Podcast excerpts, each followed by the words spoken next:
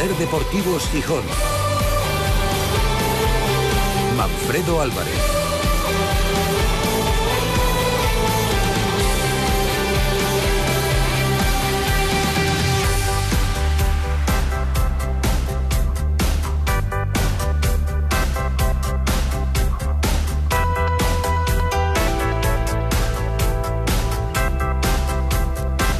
¿Qué tal amigos? Muy buenas tardes. Bienvenidos a la edición de miércoles de Ser Deportivos Gijón que nos llevará hasta las 4 a mitad de camino de la semana para vivir uno de los partidos más atractivos en el Molinón en lo que llevamos de temporada. Estamos en la previa mm, del derby regional frente al Oviedo y llega el Racing de Ferrol, sin duda el equipo revelación de esta liga en segunda y con la posibilidad para la plantilla de Miguel Ángel Ramírez de asentarse en zona de ascenso directo a Primera División. Será el primer paso de un mes que se presenta apasionante. El domingo a las 9 en el Molinón, Sporting Racing de Ferrol en lo que puede ser la mejor entrada de la temporada en el Estadio Gijones. Después el Sporting va a jugar en Zaragoza el lunes 5 de febrero a las ocho y media. Hay que romper un gafe. En los últimos años la Romareda ha sido un estadio que no se le ha dado nada bien, muy mal podríamos decir, al Sporting. Y luego llega el eh, doble compromiso en casa, frente al Oviedo, el sábado 10 de febrero a las seis y media, y luego hay que recibir al Valladolid todavía sin fecha ni hora. Hoy hemos conocido que los abonados del Sporting van a tener que pagar frente al Oviedo y seguramente en un sector de la afición no va a sentar bien porque rascarse el bolsillo nunca gusta. Los precios para las entradas de cara al derby regional ante el Oviedo son los siguientes. Los abonados adultos deberán pagar un suplemento de 20 euros y el resto de categorías 10 euros, excepto los socios de honor y los junior que tendrán acceso libre. Las localidades para el público en general oscilarán entre los 35 y los 70 euros, con una salvedad, y es que el Sporting recibió en el partido de ida 1.150 entradas a 25 euros que serán las mismas localidades que van a recibir los seguidores del Oviedo que vayan a esa zona acotada en el Molinón. Claro, mm, chirría un poco, seguramente a muchos abonados, ¿no? Que haya gente del Oviedo que vaya a pagar 25 euros y que haya eh, abonados del Sporting que paguen 20. Claro, también son los pactos entre los clubes para coordinar a las aficiones que se desplazan de forma conjunta y evitar incidentes. Incluso puede haber quejas hasta con, para el que viaje por su cuenta o no viaje, que sea de Gijón y no sea abonado del Sporting y quiera el partido, puede ir por 35 euros y un abonado adulto paga 20. Pero bueno, son las discusiones que son eh, más viejas en el caso del fútbol que las del hilo negro. Otro asunto que es novedad, yo no recuerdo que haya pasado con el Sporting, quizás sí y no lo tengo ahora mismo en la memoria. Habitualmente los abonados del Sporting podían retirar su suplemento hasta el mismo día del partido. Bueno, pues en este caso no va a ser así. El límite será el jueves 8 de febrero, inclusive. El viernes, por tanto, los suplementos que no hayan sido retirados significa que las butacas de los abonados quedan disponibles para el público y ese viernes se podrán vender. No habrá venta de entradas el mismo día del partido. No habrá venta de localidades el 10 de febrero, el día del partido frente al Oviedo. Sabéis que se declaran los partidos de alto riesgo y no, sabemos muy bien cuál es la justificación entre sacar la entrada el mismo día del partido o sacarla el día antes. Ahora la verdad es que hay facilidades para poder retirar esas localidades eh, a través de Internet. Los abonados además van a tener un periodo exclusivo para comprar dos entradas de público. Será hasta el miércoles 31 de enero. Va a ser imprescindible identificar con nombre y apellidos las personas que van a hacer uso de esas entradas. Y también se van a tener que identificar con nombres y apellidos todos aquellos que compren o aquellas que compren entradas de público, que repito serán entre 35 y 70 euros. Bueno, así están las cosas. Una mañana que ha venido bastante movida con muchas novedades. no hay más bajas que las sabidas de cara al partido frente al Racing de Ferrol, las de los lesionados Pablo Insua y Gio Zarfino, y del sancionado Diuca. Se presenta, por tanto, la posibilidad de debutar para Mario González. Y escucharemos enseguida a Pablo García, al joven lateral gijonés que jugaba en Tenerife como titular y que mantiene el discurso ambicioso de, tal y como está el Sporting ahora en ascenso directo, pensar precisamente en ascender sin jugar el playoff. Y mm, Hoy tendremos la sección de la Manfredoteca. Me voy a dar paso a mí mismo, no está hoy David González, como podéis comprobar, y mm, vamos a, seguir con un hilo que abríamos el otro día, eh, que se cumplen 25 años de la primera temporada del Sporting en Segunda División, azarosa, que fue tras 21 años consecutivos en primera, después de aquel descenso traumático del 98, bueno, pues hablamos de esa temporada 98-99, vamos a tratar el segundo capítulo, creo que va a dar para un tercero.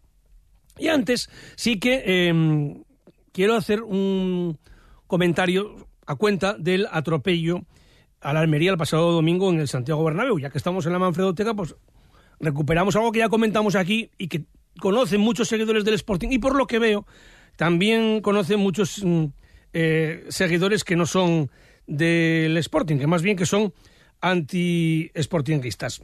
Pero antes de comentaros este asunto y recordar que lo que le ocurrió a la Almería ya le pasó al Sporting con una diferencia, que la Almería no le molesta al Real Madrid, más allá de los tres puntos en juego, pero que en aquel tiempo, a finales de los 70, eh, el Sporting, y principios de los 80, el Sporting sí le molestaba al Real Madrid para conseguir títulos.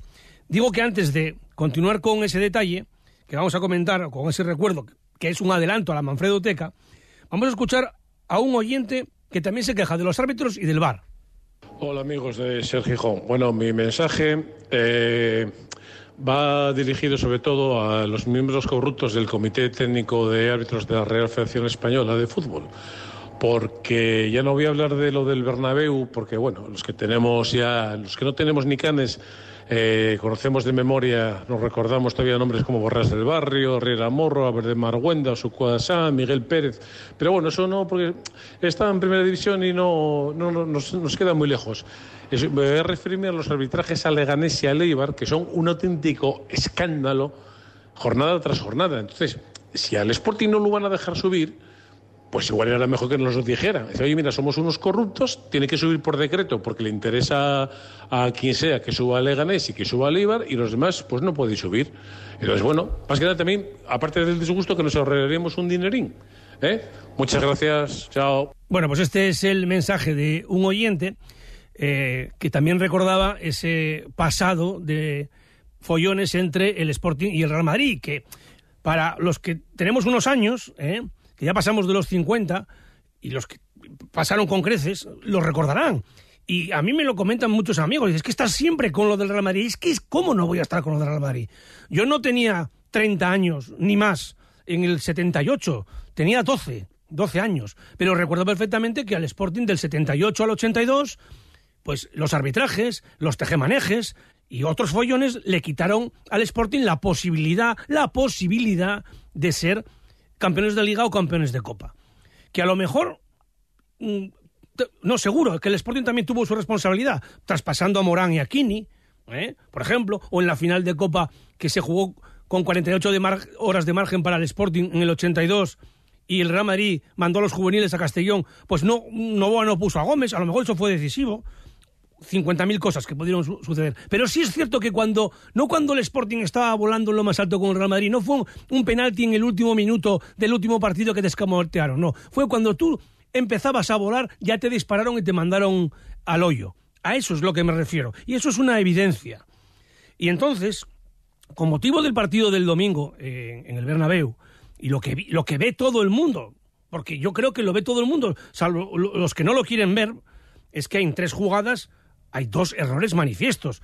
¿eh? Es la falta de Rudiger y la falta de José Lu, previa al penalti que le pitan a la Almería, son dos faltas como una casa, y la acción de Vinicius, que es que ya se justifica diciendo que ahora ya no es mano o brazo el pegarle con, con, el bíceps, que es, que es que lo marca el corte de la camiseta, de la manga corta. Es que yo eso lo, lo he visto en televisión que lo han dicho, ¿no? Es contra natura en el fútbol que se marque un gol con el brazo o con la mano. Entonces, ante la mínima sospecha, no se puede conceder gol. Bueno, pues eso ocurrió el pasado domingo. Y en el caso del Sporting vimos cosas parecidas, ¿no? Y entonces, el domingo, Paco García Caridad, al que muchos reconoceréis, recordaréis, de la época de José María García en Antena 3, era uno de, sus periodistas estrella, por decirlo así, bueno, pues es un, es un seguidor del Real Madrid que no lo oculta. Por cierto, que viene mucho Asturias, a, Tapia, y también compartimos eh, nuestra pasión por, por Gran Canaria, incluso el trabajo en la Unión Deportiva Las Palmas. Lo digo esto para los que no tengáis Twitter. Escribió lo siguiente, y él es un madridista confeso. Escandaloso arbitraje en el Bernabéu. ¿Cuánto daño? Un partido para recordar, para mandar a la nevera al del campo y al del bar. Y yo puse como contestación un tuit, que fue el siguiente. Paco, tú lo recuerdas seguro. Ese atraco lo hizo Borrás del Barrio el Sporting cuando fuimos una amenaza para ganar la liga. Una amenaza entre comillas. Ni bar con V ni bar con B. Y puse la fecha, 26 de febrero de 1977, me equivoqué, hay una rata ahí, que no la cambié porque a ya lo habían visto 2000 cuando me di cuenta, era el 78, que es una cosa que no va a ningún lado, y puse ni olvido ni perdón. Bueno, a raíz de esto recibí un montón de tweets de antiesportinguistas, de obviedistas, que yo vi los comentarios que me hicieron, evidentemente los que no tengo bloqueados porque me hayan insultado en otro momento. No contesté a ninguno, solo faltaría, ¿no?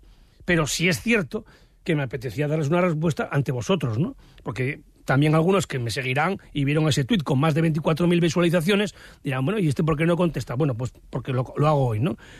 Em, ese partido del 26 de febrero de 1978 fue un escándalo. Iba ganando el Sporting 0-2 a los 14 minutos y acabó perdiendo 3-2 por acciones rocambolescas que se vieron en parte en televisión, no todas, y que incluso despertó una ola de críticas en la prensa de Madrid por lo que ocurrió en ese momento. El Sporting no es que no ganara la liga por esa acción o ese arbitraje de Borras del Barrio. Claro que no, no, no perdió la liga solo por eso, pero es que era la jornada 23 de la liga. Era la jornada 23. ¿eh? Y el Sporting, si hubiera ganado en el Bernabéu, se hubiera puesto segundo con 29 puntos, los mismos que el Barcelona y a solo dos puntos del Real Madrid con 11 jornadas por delante por disputar.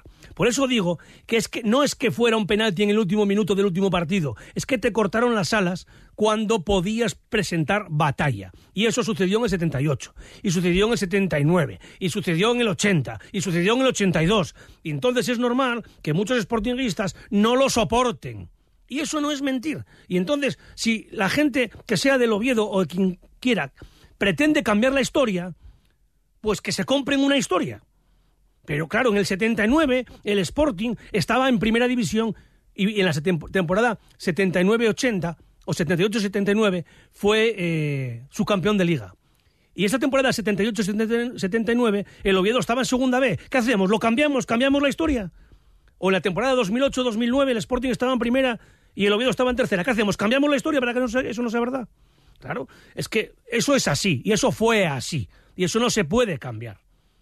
¿eh? Y entonces, como hoy tocaba la Manfredoteca, me apetecía también desahogarme y así calentamos un poco el derby que está ahí a la puerta de la esquina. Si es que lo comentaba Enzo Ferrero, escuchar a Enzo Ferrero lo que nos comentaba hace un tiempo sobre ese partido en el Bernabéu. En el minuto 43 o 44, prácticamente al final, eh, hay una contra que hacemos, hay un rebote, un rechace y la coge Joaquín desde fuera del área, desde unos 25, 28 metros, pega un zapatazo impresionante y la mete en toda la escuadra. Y va el inteligente Borrás del Barrio y pita fuera de juego de, una gaviota que pasaba por ahí, aunque no la hay en Madrid.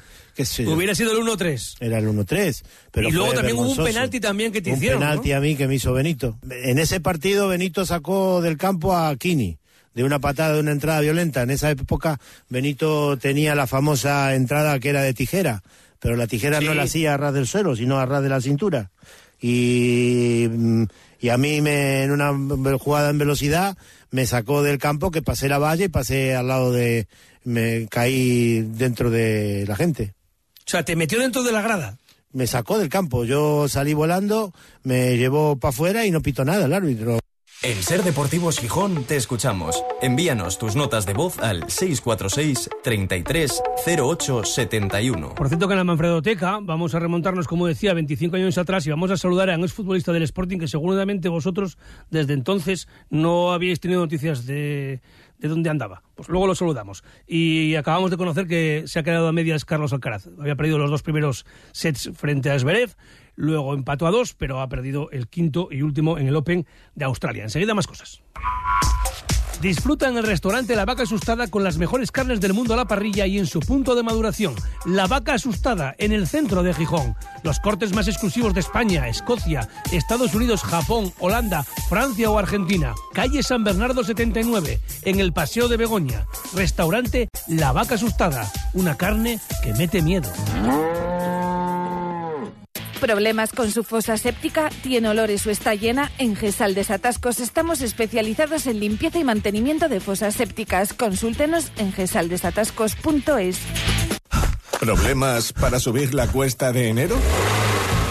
Ven a Triocar y empieza el año con tu nuevo BMW Mini o Moto con las rebajas de enero. Hasta un 20% de descuento en vehículos y motos en stock. Unidades limitadas y con entrega inmediata solo hasta fin de mes. Tu nuevo BMW Mini o Moto están de rebajas en Triocar, concesionario oficial BMW Mini y Motorrad en Gijón y Avilés. El análisis del Sporting, el debate, la polémica, la elección de los mejores cada lunes a las 3 y 20 los invitados más destacados opinan junto a David González y Manfredo Álvarez en la tertulia de referencia del Sportinguismo, la de Ser Deportivos Gijón, desde el restaurante Villavista.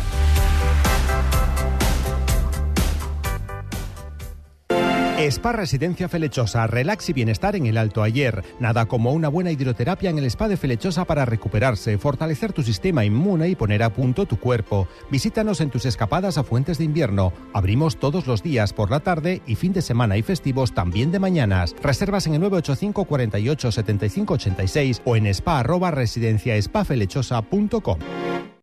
¿Hay algo más sexy que comprar bien? Ir a la moda con el atractivo de las rebajas de Sol Optical. Más que un 60, consigue un sexy 60% de descuento para tu nueva mirada. Sexy 60% de descuento. Infórmate en soloptical.com. En Gijón, Centro Comercial Los Fresnos y Paseo Begoña. Sol Optical, solo grandes ópticas. No pagues por una mala digestión. Los aceites de cocina muy usados perjudican gravemente tu salud. Bienvenidos a la Cocina Verde, la que cuida de ti y del medio ambiente. Descarga gratuitamente la aplicación Voy a comer en o visita la web voyacomeren.es. Y encontrarás los establecimientos que mejor se adaptan a tus necesidades. Aplicación certificada por Pumariega. En Tierra Astur lo tenemos claro. Somos de barra. ¿Y tú? ¿Eres de barra? Sí, yo soy de barra. ¿Y yo? ¿Y, nosotros? Yo también soy de barra. Nos gusta la barra. Toma sidra en Tierra Astur. Somos de barra.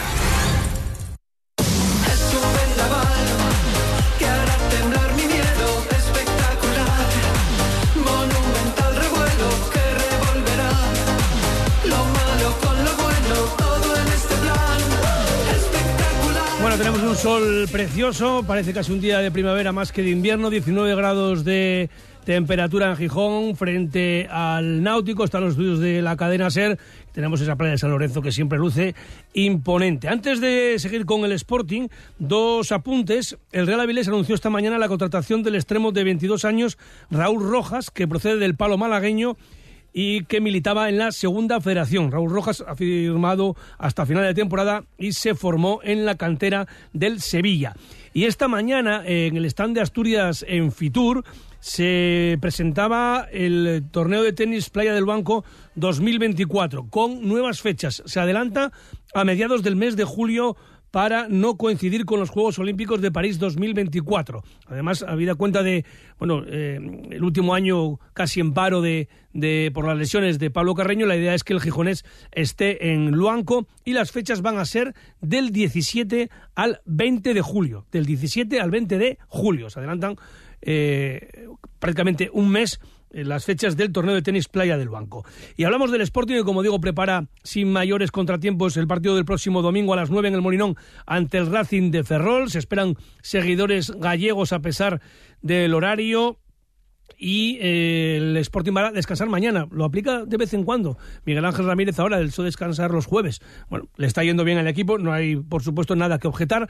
En una jornada en la que también, eh, además de conocer los precios para el derby, hemos sabido que el Sporting ya ha superado los 20.000 abonados. Esperemos que el pasar por taquilla no afecte al derby. Yo creo que no, porque va a estar mucho en juego y bueno, ya sé que hubo que pagar el abono en verano y que cuesta trabajo, pero bueno, por 20 euros el que quiere ir yo creo que no se lo va a perder. 20 euros los adultos, que hay precios más baratos para los abonados. Y escuchamos a Pablo García que anima de esta manera la afición, porque dice que el equipo, efectivamente, como comentó Miguel Ángel Ramírez y Cristian Rivera, eh, aspira al ascenso directo.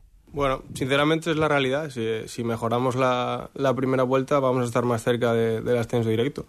Y es nuestro objetivo, ahora no, pasa nada por decirlo, ni es una presión añadida, ni, ni nada. Vamos a ir a por ello y, si luego pues viene el playoff, pues, pues bienvenido sea, pero está claro que vamos a, y en dos segundos vamos a por el ascenso directo. Lo comentábamos el eh, lunes en la tertulia en Bellavista. Había sorprendido por eufórica la celebración del vestuario rojiblanco en Tenerife. Dice Pablo García que fue algo normal. Creo que una victoria a domicilio siempre hay que celebrarla y más en, en las islas. Tenerife al final es un campo creo que bastante complicado y que llevamos bastante tiempo sin ganar ahí y creo que una victoria hay que celebrarla siempre y más fuera de casa. Entonces creo que nos viene bien, después de lo que tú dices, unos cuantos empates y cogemos ahora el partido en casa contra el Ferrol con, con muchas ganas. Y habla precisamente de ese encuentro Pablo García. Sí, eh, encaramos el partido, como te digo, con, con muchas ganas. Eh, en casa, en Gijón, hay que salir desde el minuto uno a, por los tres puntos. No, no hay que pensar en otra cosa que no sea la victoria. Sabemos que el Ferrol es un equipo pues muy complicado, ya lo vimos en, en la ida que, que, nos costó. Pero es lo que te digo, en Gijón hay que, hay que ir a por los tres puntos siempre. Y una circunstancia que comentábamos a Pablo García, y es que bueno, da la impresión de que cada vez que sale un jugador que no tiene muchos minutos, lo hace bien, como puede ser el caso de Diego Sánchez y el suyo propio, o el de Keipo. Sí, bueno, ayer nos dijeron que éramos el segundo equipo que más sustituciones hacía en la liga y creo que se ve, creo que somos una plantilla muy amplia, que creo que estamos todos conectados y juegue uno, juegue otro, creo que ya se vio, mismamente lo dices tú, el fin de que juegue quien juegue va a rendir y entre quien entre pues va a hacer las cosas bien. No está jugando mucho Pablo García y le comentábamos si en este sentido había pensado salir del Sporting en el mercado de invierno. Dice que no. Bien, bien, me encontré bien físicamente, eh, salí contento del partido, además eh, con victoria, pudimos llevarnos una victoria a domicilio y bien, contento, además físicamente me encontré muy bien.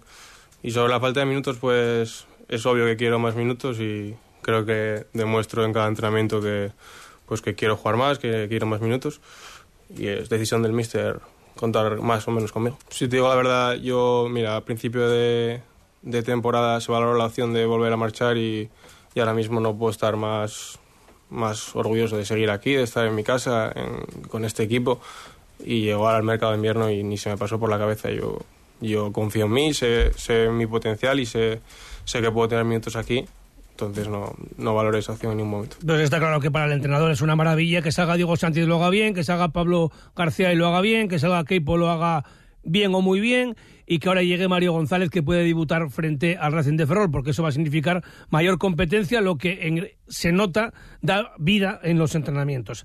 Ese partido, Sporting Racing de Ferrol, el domingo a las 9 de la noche en el Molinón, seguro que con una entrada extraordinaria. Y hoy ha tenido un detalle muy bonito el club, eh, por parte del presidente ejecutivo David Guerra, ha entregado dos placas una a Jorge Sariego y otra a Jorge Luis García. Jorge Sariego es el entrenador de porteros y Jorge Luis García, que tiene el título de entrenador nacional, podría entrenar al Sporting y en su día entrenó a eh, equipos de la cantera de la entidad, lleva 15 años vinculado al primer equipo como utillero, como encargado del, del material comparte esa, labor con Pablo Caso, el hijo de, del llorado Alejo Caso. Y Jorge Sariego lleva ya 10 años en el Sporting. Por este, por este doble motivo, eh, les entregaba un detalle eh, David Guerra, y así eh, lo acogía el vestuario con mucha euforia y creo que son gestos que hacen mucho bien al grupo. Lo más bonito del fútbol creo que es el día a día y al final creo que hay que basarse en el día a día para conseguir cosas. Creo que vosotros este es Jorge Sariego. Así que no cambiéis porque nunca estuve en primera y quiero ir a primera con vosotros. Habla ahora Jorge Luis García. Quédeme para jubilarme no sé cuántos años, de que a los años que me queden, haránme más todavía. Pero bueno, anda. Eh, esto está ahí la placa del ascenso, acordaros. Bueno, pues está claro que el ambiente en el vestuario del Sporting es inmejorable, también en la calle. Nunca la alegría es completa mientras el Sporting esté en segunda división, pero si estás en segunda lo que hay que hacer es intentar ascender a primera. En un momento recordamos un pasaje de la historia del Sporting de la Manfredo Teca que no tiene nada que ver ni con este, ni muchísimo menos con esos años de finales de los 70 y principios de los 80, pero forma parte de la historia del Sporting y no la cambiamos. Ser Deportivos Gijón. Manfredo Álvarez. La ITV a toda pastilla. ¿Cómo? La ITV a toda pastilla. Pepe, ¿qué dices? No te entiendo. La ITV a toda pastilla. Así de rápido he pasado con Itebelesa la ITV en Val de San Vicente, sin nervios y sin hacer cola. Reserva ya tu cita en itebelesa.com o llamando al 983 08 90 90. Tener mal los dientes para mí es un problema. En la Clínica Dental Más Sonrisas lo sabemos, por eso nuestro trato es humano y familiar, para adaptarnos siempre a tus necesidades y darte la mejor solución y tratamiento para conservar tus piezas dentales, con una financiación a tu medida hasta en seis años. Clínica Dental Más Sonrisas. Tú pones la sonrisa y nosotros la cuidamos. Avenida Gaspar García Laviana 19. ¿Quieres realizar un viaje a las entrañas de la Tierra? Visita Pozo Sotón y descubrirás el funcionamiento de una mina. Te convertirás en minero por un día, bajarás en la jaula, caminarás por las galerías del Pozo Sotón y experimentarás lo que se siente al picar carbón. Comienza tu aventura en www.visitapozosotón.es. Hola Julián, que me he enterado que quieres vender tu coche y en HR Motor por tu coche cuidado te pagan más. Rápido, fácil y sin complicaciones. Coge tu cita ya, véndelo. HR Motor Gijón, en Polígono Porcello, calle Galileo Galilei 42. Cuando era más joven, viajé en sucios trenes que iban hacia el norte. Dormí con chicas que lo hacían con hombres por primera vez. Bueno, parece que lo que he comentado del Real Madrid ha calentado a la gente, de tal manera que me dicen que te estás quedando corto, por ejemplo, alguno, y me recuerda algún arbitraje más a mediados de los, de los 90 con García Ramón en el banquillo y algún gol anulado eh, al Sporting, o en la época de Preciado. ¿Eh? En la época de Preciado hubo, alguna, ¿eh? ¿eh? ¿Os acordáis del gol de Van der la gracia que hacía que metió el gol con la mano? Bueno, vamos a hablar de mm, Sporting de otra época, como digo, de la temporada eh, 1998-1999, de la que ahora se cumplen 25 años y que comentábamos la pasada semana porque en poco más de año y medio, ocho entrenadores eh, pasaron por el banquillo del equipo rojiblanco entre julio del 97 y enero del 99. Recordábamos el dato con los nombres de Miguel Montes, Antonio Maceda, José Manuel Díaz Novoa y José Antonio Redondo en la triste liga del descenso a segunda con 13 puntos, temporada 97-98 y otros cuatro entrenadores en seis meses en la campaña siguiente. Antonio López, otra vez redondo de forma interina, el holandés Ademos y finalmente Pedro Braojos que terminó la competición y logró salvar al equipo del descenso a Segunda B. El miércoles pasado también recuperamos algunos sonidos de aquella crisis integral en el Sporting, hace ahora 25 lustros, que provocó un tsunami con la destitución del entrenador Antonio López, y acto seguido del director deportivo eh, José Manuel Díaz Novoa y la dimisión al completo del Consejo de Administración. Aquella ocurrencia posterior, también la comentamos, que fue juntar en el mismo corral a gente que ni se conocía ni tenía nada que ver con el fútbol y que en su vida profesional además eran de, de, procedencia muy dispar. Que si un notario, que si un constructor, que si el dueño de un bingo, que si la condesa de la Torres, que si profesores universitarios, en fin. Juntar a Manuel Vegarango y a Plácido Rodríguez Guerrero, que tampoco hacían migas. Eh, recordamos aquellas reuniones en la planta noble del Consejo de Administración, que era un auténtico espectáculo, porque si tenían calor abrían las ventanas arriba y se oía todo desde abajo. Bueno, unas voces, eran 16 consejeros, una cosa así. Total, que seguimos donde lo dejamos la semana pasada. Redondo había dirigido al equipo dos partidos después de la destitución de Antonio López, con dos derrotas en Vallecas y en el Molinón ante el Logroñés, y nos plantamos en la jornada 9 de la temporada 1998-1999. Y el equipo era último en segunda y ya la desesperada se contrata a Ademos. O sea, vuelvo a repetir lo que era esa situación. Desciende el Sporting batiendo el récord negativo de la historia del fútbol europeo en primera, con 13 puntos. Rompe una trayectoria irrepetible de 21 temporadas consecutivas en primera división. Llega a segunda y se pone colista en la jornada 9. Debuta Ademos, gana el Sporting 0-1 en Lleida con gol del actual delegado Mario Cotelo, pero Ademos solo dura eh, 11 jornadas en el banquillo. Y eso que había llegado con un currículum más que notable, lo que generó cierta ilusión en el sportinguismo. Parecía una garantía. Además, lógicamente, no conocía absolutamente nada del Sporting ni de Mareo, pero había dirigido, entre otros, a equipos como los holandeses Ajax de Ámsterdam y PSV Eindhoven, el belga Anderlecht o el alemán Werder Bremen, casi nada. Sin embargo, la realidad es que pronto se vieron algunas excentricidades que también comentamos por encima la semana pasada. Lo recordaréis. A veces repito un poco un capítulo con otro, como hacen eh, las, series de televisión. Hay que ponerse en el día, ¿no? Y a lo mejor alguno no lo escuchó la semana pasada. Eh, recordemos que contaba que Ademos entrenaba con el móvil y el problema era no que lo llevara en el bolsillo, es que si lo llamaban, lo cogía. Cogía el móvil, entrenando. Y luego algo súper curioso que me contó un futbolista, y es que eh, eh, vosotros sabéis que ahora la zona de vestuarios de mareo del primer equipo está acotada, no se puede pasar a esa zona. Antes los periodistas estábamos ahí al lado de la puerta del vestuario y se ponía también la gente.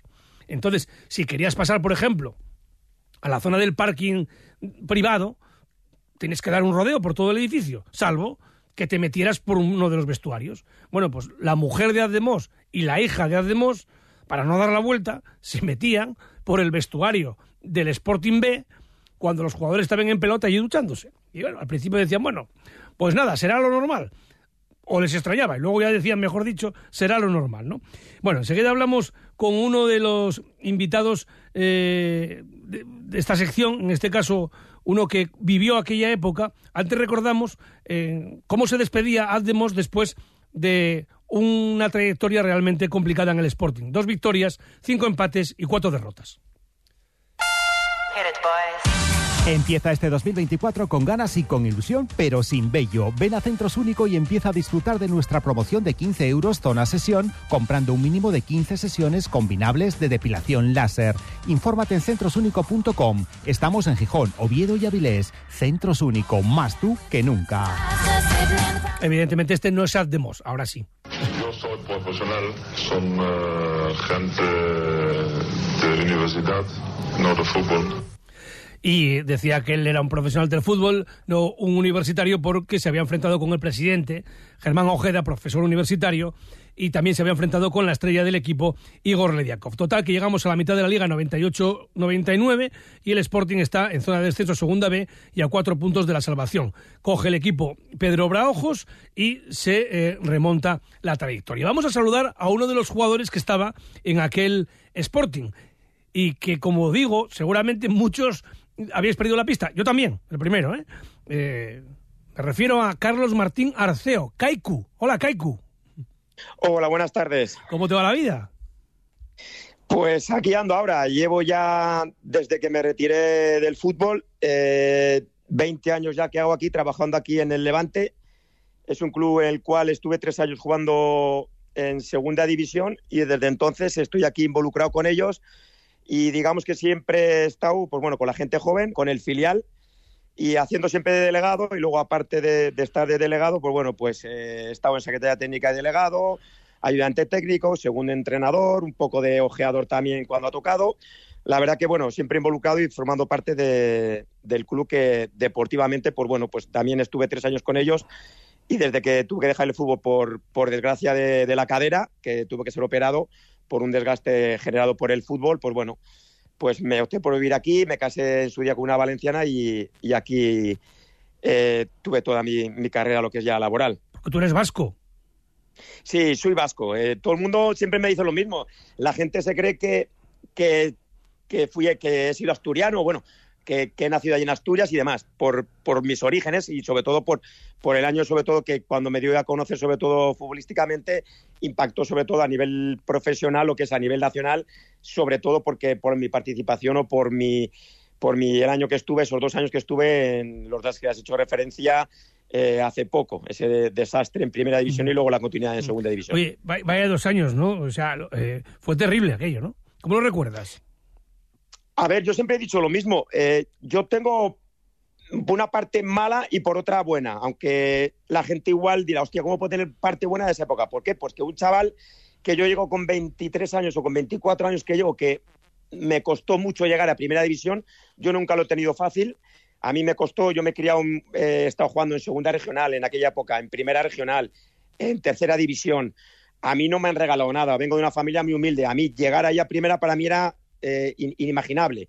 Tuve un tránsito de por media de estar en, el final del Atleti un año en segunda división, volví a tener un pequeño paso atrás en, segunda B y como consecuencia de 10 años en segunda B, un año en, en segunda B muy bueno, pues el Sporting me da la oportunidad de hacer la temporada con ellos y me, y me firman y luego, bueno, luego me, ceden al, al, Levante, pero bueno, la verdad que a mí no me han regalado nada y a mí estar en primera división pues era top y encontrarme con ese año, pues quieras o no, por un lado, por lo deportivo, como tú has mencionado y ya has, has enumerado, ya has detallado todo lo que, pasó, pues por un lado mal, pero por otro lado, deportivamente, pues para mí era una ilusión tremenda eh, poder estar y competir con las estrellas en aquella época.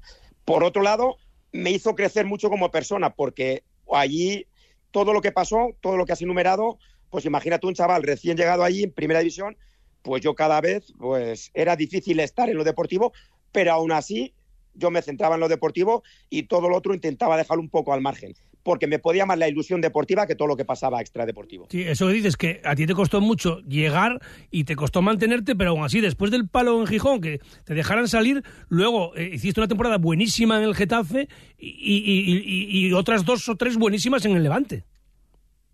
Sí, a ver, yo siempre lo he dicho, a mí me, hizo como persona y futbolísticamente crecer mucho en ese aspecto. Tú llegas a toda con toda la ilusión del mundo, y lo que he comentado siempre, que lo sigo comentando ahora, yo creo que, y lo sigo diciendo, a pesar de que los números están ahí, yo creo que el cóctel ese que había no era tan malo. El cóctel de gente experimentada, gente veterana, gente joven, a día de hoy eso, por, eh, digamos, las carencias económicas que tienen muchos clubs, se sigue llevando a cabo y sigue teniendo su fruto. Lo que pasa es que el año no sé qué coincidió en muchas cosas y todo salió mal. O sea, todo lo que se podía hacer era todo siempre negativo, salía mal eh, y la verdad que fue un desastre total. Y yo la conclusión que saqué en esa época es que ningunos, ni los veteranos, ni los que tenían el peso pesado, ni los encargados de llevar el club, ni nosotros, y me pongo yo el primero, los jóvenes, estuvimos deportivamente a la altura de lo que se merecía la historia del club. yo, recuerdo más, una alineación que me sale del año del descenso sería la integrada por Juan Carlos Ablanedo, Velasco Nikiforov, Sergio Fernández Villarroya, Mario Cotelo, Ricardo Bango, Lediakov Tomás, Cherichev y Caico. Ese once, por ejemplo, no es para bajar. Y luego estaban por ahí José Manuel, Mingo, Pollatos, David Cano. Paco Luna. No, mira, a ver, más, o sea, si, si lo miramos en esa época, yo creo que la mayoría de futbolistas luego han hecho carrera a nivel, lo que tú has dicho. Yo, por ejemplo, a raíz luego ya me estuve en, segunda división. Yo he estado al final de mi carrera siete años en segunda y, dos en primera.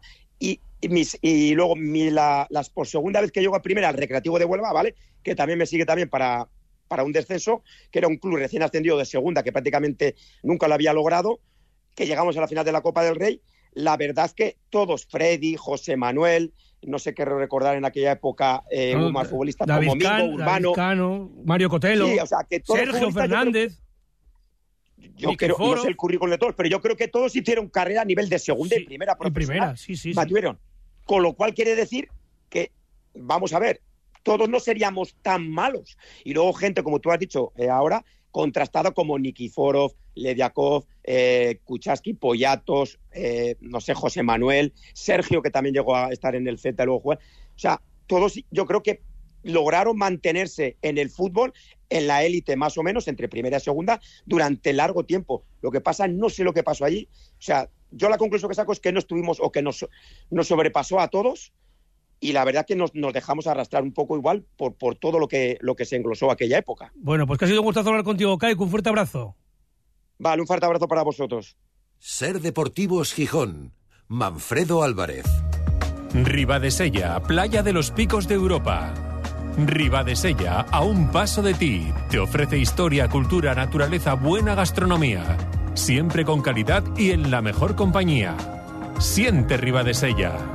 Síguenos en www.ribadesella.es y en nuestras redes sociales.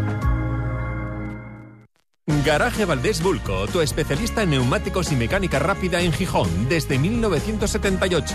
Garaje Valdés Bulco se ha convertido en un referente al ofrecer siempre las mejores ofertas en neumáticos de marcas como Dunlop o Goodyear y dar el mejor plan de mantenimiento para su vehículo. Garaje Valdés Bulco, su vehículo en las mejores manos, en Quevedo 56, El Coto, Gijón. Nos vamos, llegan las noticias después la ventana, el deporte regresa mañana a las 3 y 20 en Ser Deportivos Gijón, de nuevo con David González. Hasta luego.